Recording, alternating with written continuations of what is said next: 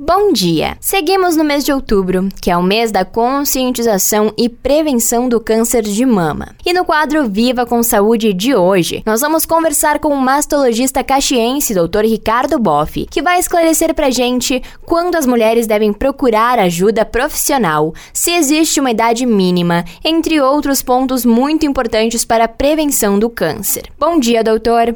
Bom dia, Fernanda. Então, doutor, conta pra gente.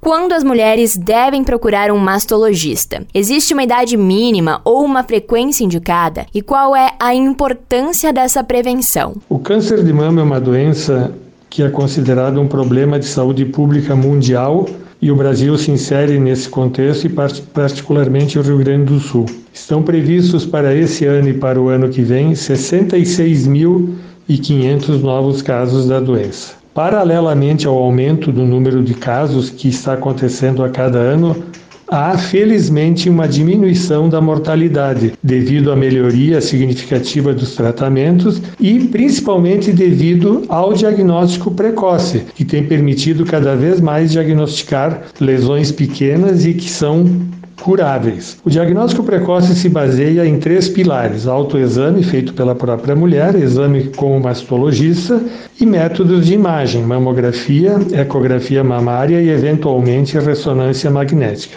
O diagnóstico feito por autoexame das mamas das próprias mulheres deve começar aos 20 anos. As pacientes que, se, que menstruam devem examinar suas mamas entre o quinto e o sétimo dia da menstruação, que é o período que a mama se encontra sob menos influência hormonal, sempre procurando nódulos, caroços, alterações cutâneas, alterações na areola, no mamilo, nódulos axilares, saída de secreção. Na presença de qualquer alteração, deve ser procurado o mastologista.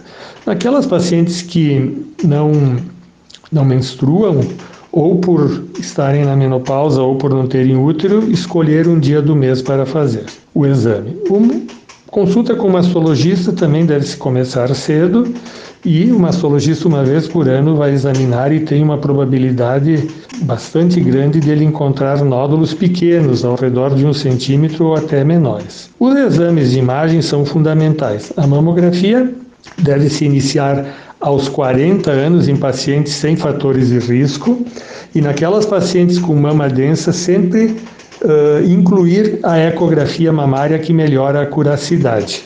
Evento nas pacientes que têm uh, histórico familiar forte de primeiro grau para câncer de mama na família, os exames devem começar entre 25 e 30 anos e além da mamografia e ecografia devem incluir a ressonância magnética. Com esses três pilares nós podemos detectar lesões pequenas, aumentar muito a probabilidade de cura, preservar a mama, manter a imagem corporal, a autoestima e o bem-estar psicológico. Perfeito, muito obrigada pela tua participação, doutor. Espero uh, ter ajudado com essas informações e agradeço o espaço para que a gente possa, não somente nesse mês, mas em todos os meses, falar da importância do cuidado com as mamas. Muito obrigado. Esse foi o quadro Viva com Saúde de hoje, da Central de Conteúdo do Grupo RS com Fernanda Tomás.